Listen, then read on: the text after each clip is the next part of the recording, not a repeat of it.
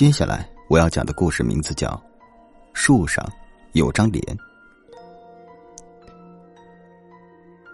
你很喜欢在 QQ 上聊天，我也是，这勉强算是我们之间的共同点吧。我们之间有很多你想象不到的共同点，慢慢你就会发现的。你不会也是个女生吧？莫非这就是你所说的共同点？发一张你的照片给我。以上是一段两个陌生人之间的 QQ 聊天记录。记录中的女生名叫小美，是我的同学，而和她进行聊天的是一个陌生的男生。在聊天过程中，小美对这个男生产生了兴趣，她想要看看这个男生的长相和自己所想象的是否一样，就开始索要那个男生的照片，于是就产生了上面的聊天记录。乍看之下，这段聊天记录很正常，并没有什么奇怪的地方。在小美索要照片之后，那个男生发来了一个大笑的 QQ 表情。小美以为对方是在婉拒自己，并没有太在意。几天后，在接下来的几次聊天中，每当小美索要照片，对方就会发来一个大笑的 QQ 表情。这个时候，如果小美仔细思考一下。就会发现事情的古怪之处。可惜，小美被自己对那个男生的幻想冲昏了头脑。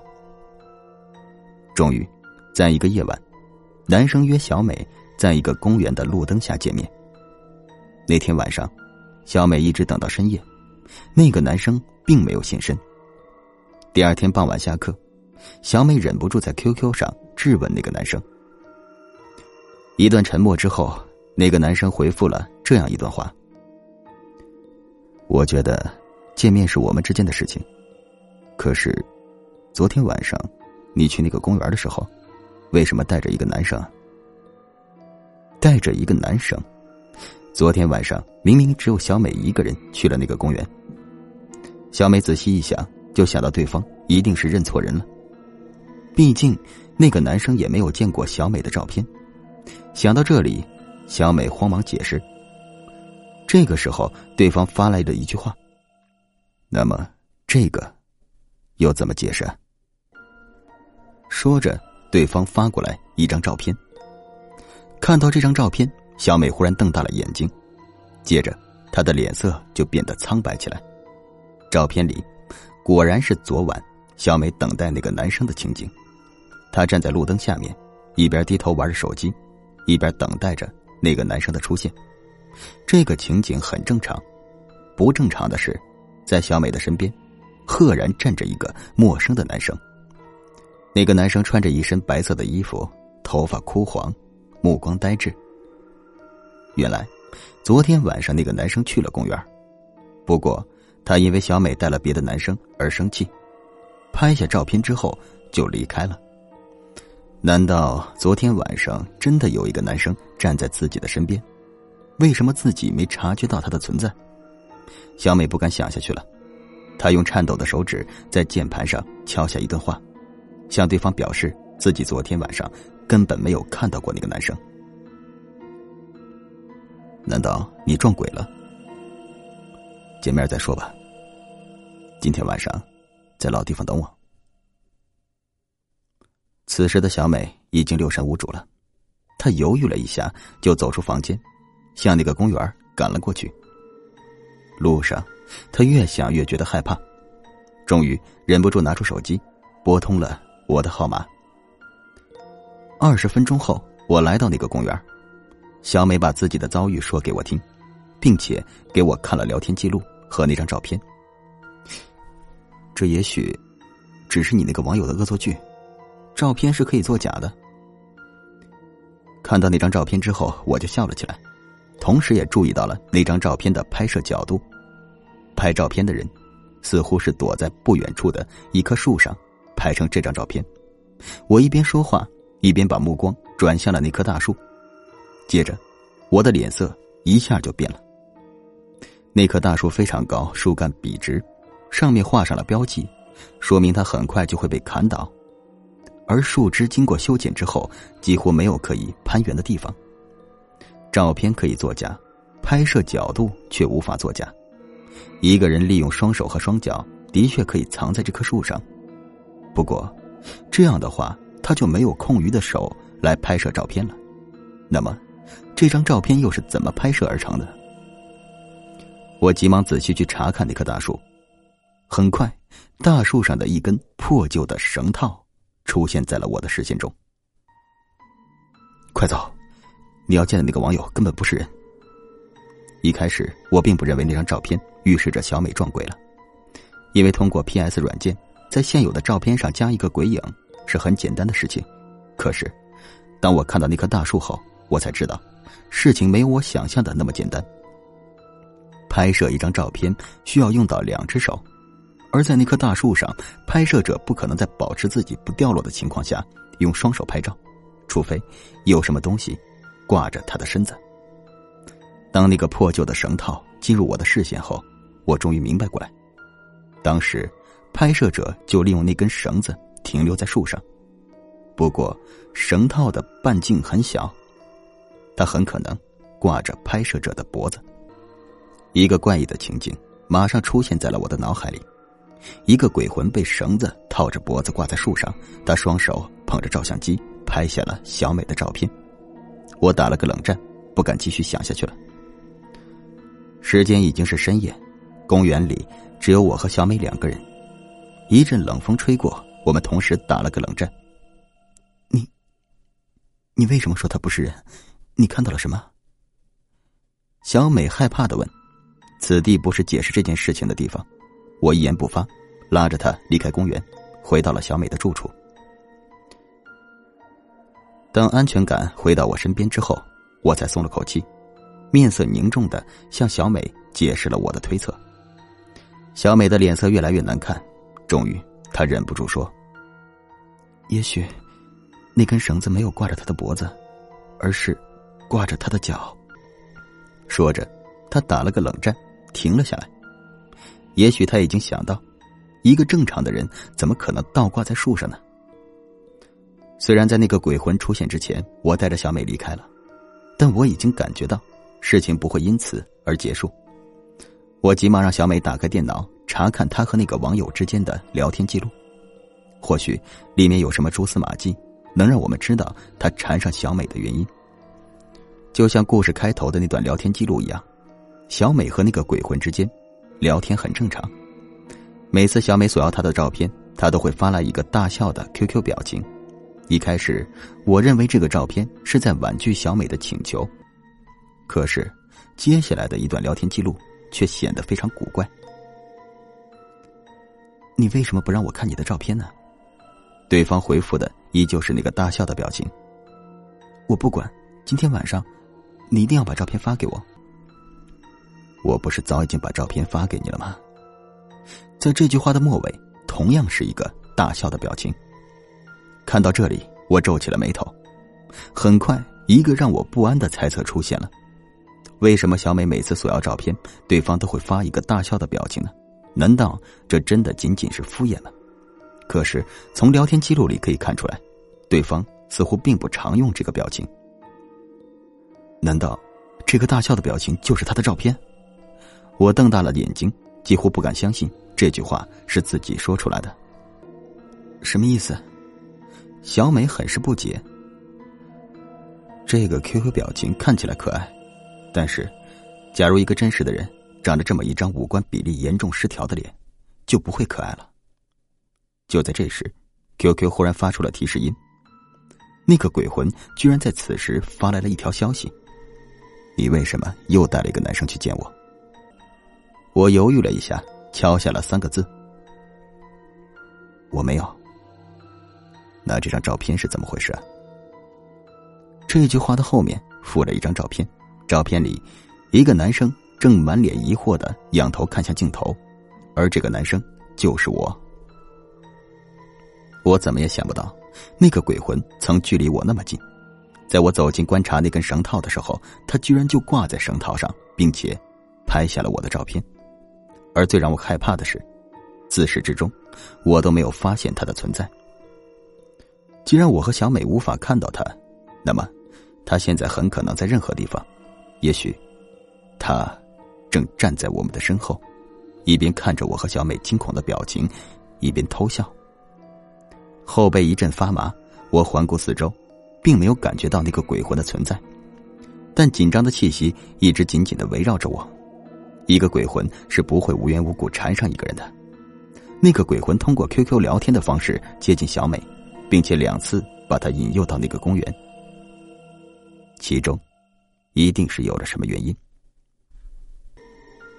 在紧张的思考之中，一个问题逐渐清晰起来：为什么那个鬼魂两次都把小美引诱到同一个公园呢？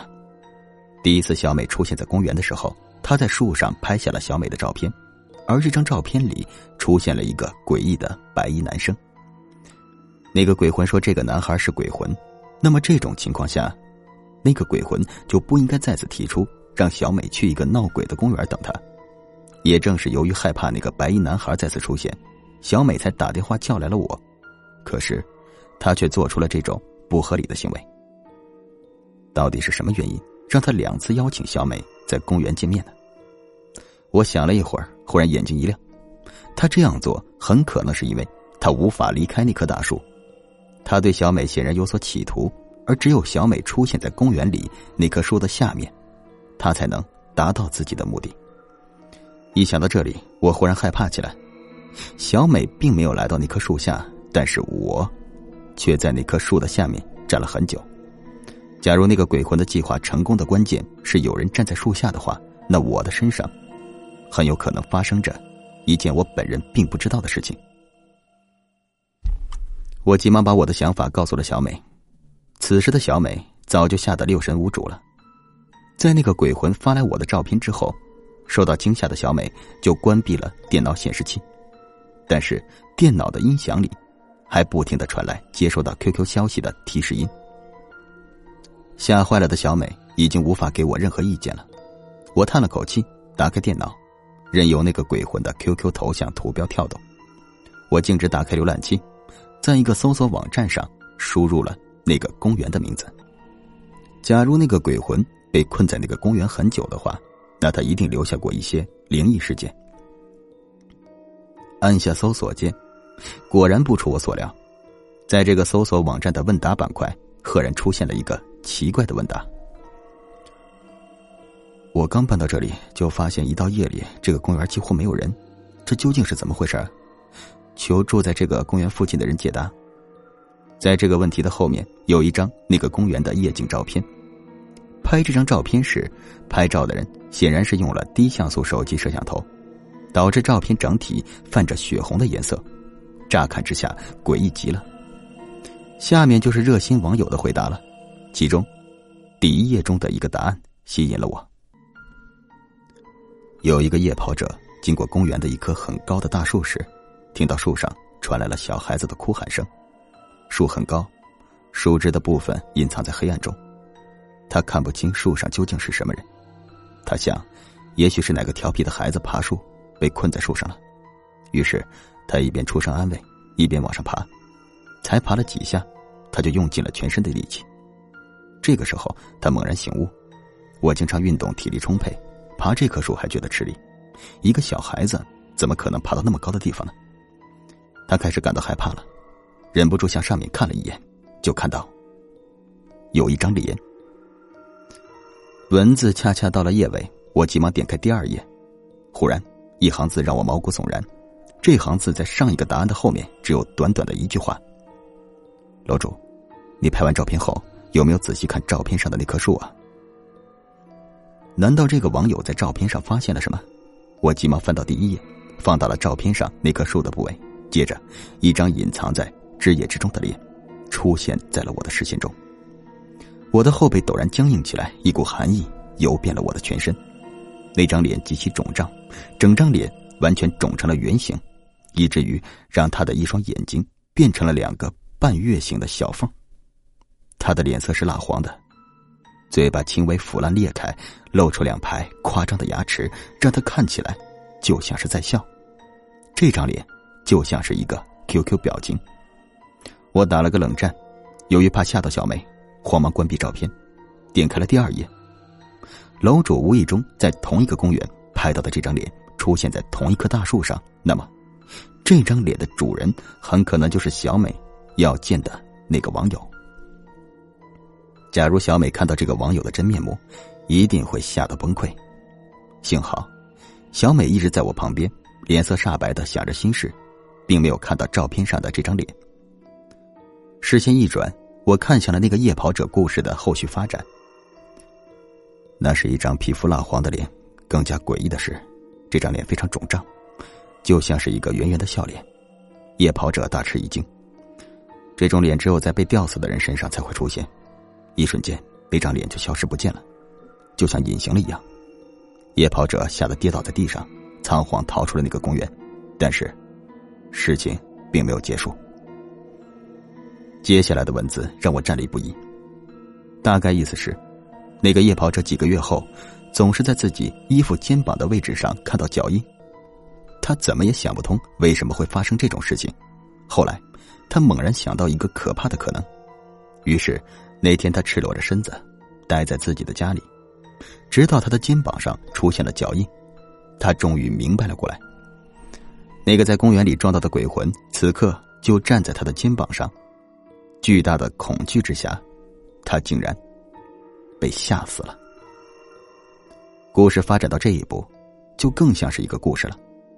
但我可以确定，它绝不是一个故事那么简单，因为夜跑者所见到的那个鬼魂，和楼主照片上鬼魂的样子几乎没有差别，而且，故事中提到了被吊死的人的身体，这不正和我所看到的那个绳套不谋而合吗？楼上的。你是看到了照片上的脸，借题发挥编了这个故事吧？有一个网友回复了这句话，并且配上了一个滑稽的 QQ 表情。我讲的是事实，住那个公园附近的人都知道这件事儿。这就是那个夜跑者的照片一张照片出现在了这句话的后面。忽然之间，我瞪大了眼睛，几乎不敢相信眼前的一切。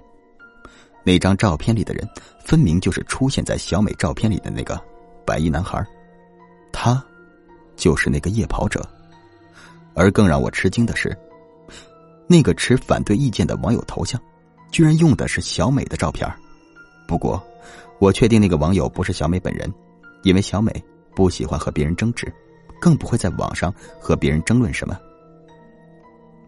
你的故事里有一个很大的漏洞，我问你啊。夜跑者死亡的过程，只有夜跑者和那个站在他肩膀上的鬼魂才知道。你怎么可能知道那么详细呢？难不成你就是那个鬼魂？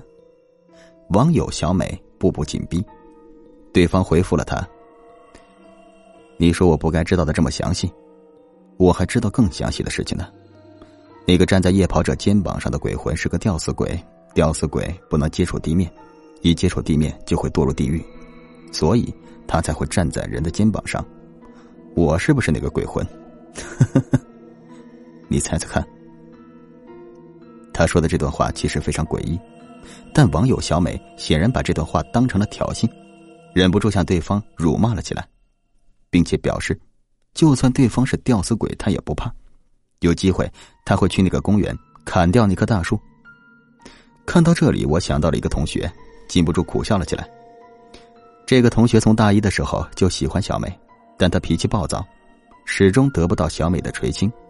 这个网友小美用小美的照片当头像，很可能就是我的这位同学。忽然之间，有什么东西在我的大脑中串成了一条线，这条线穿过层层迷雾，点亮了我心中的一盏明灯。我一下跳了起来，脸色沉了下去。小美，我知道他为什么缠着你了，我已经知道了全部的真相。真相，围绕着那个公园所发生的一切，要从夜跑者之死开始说起。就像网友小美所说的那样，知道夜跑者身上所发生的事情的人，只有那个圆脸鬼魂和夜跑者本人。那么，在那个网站问答板块讲述夜跑者遭遇的，极有可能就是那个圆脸鬼魂。想通这一点，剩下的问题就很容易解答了。网友小美和圆脸鬼魂在网上争吵的时候，曾提到过要砍掉公园里那棵大树，而那棵大树可以说就是圆脸鬼魂的家。网友小美当然不会真的去砍那棵树，可是就在最近一段时间，那棵大树却被画上了标记。圆脸鬼魂开始相信这件事情和网友小美有关。他曾在那个网站上说过：“吊死鬼一接触地面，就会堕入地狱。”栖息了那么久的大树居然要被砍掉，他当然非常生气。于是，他决定报复网友小美。网友小美用了小美的照片做头像，而小美的 QQ 头像同样也是一张自己的照片。圆脸鬼魂因此找错了对象。我想，那个夜跑者的鬼魂出现在小美的身边，很可能是为了阻止圆脸鬼魂伤害小美。这不正解释了第一次去公园的时候，小美为什么能够安全的离开吗？这一定是全部的真相了。我急忙把自己的想法告诉了小美，小美愣了许久，终于相信了我的话。她的脸上忍不住出现了笑容。原来他只是找错了人，我只要告诉他真相，他应该就不会缠着我了。说着，小美打开了 QQ，想要告诉那个鬼魂真相。可是，一瞬间，笑容就在他的脸上凝结了。他删除了我的 QQ，我联系不到他了。我的心一下沉了下去。这种情况下，小美想要向那个鬼魂解释清楚，那就只有重返那个公园了。我沉吟了一会儿，觉得事不宜迟。毕竟，小美并不是那个鬼魂真正的报复对象。想到这里，我努力说服小美，我们再一次来到了那个公园。一进入公园，我和小美就愣住了。